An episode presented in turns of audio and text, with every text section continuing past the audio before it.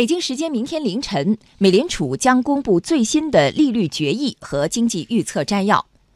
富国证券高级经济学家萨姆·布拉德在报告中预测，美联储会将联邦基金目标利率上调二十五个基点，到百分之二至百分之二点二五区间。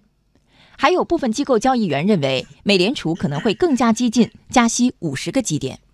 摩根大通经济学家迈克尔。费罗利表示，美联储议息声明中最值得关注的变化是在于是否提及宽松政策，以及是否进一步评估政策的刺激性或限制性。他预计，美联储主席鲍威尔将继续采取防守策略，并且不会对经济前景表达任何强烈预期。据统计，利率市场预计美联储在本周加息的概率达到百分之九十二。摩根士丹利的经济学家们认为，美联储很可能会保持当前渐进加息的步伐。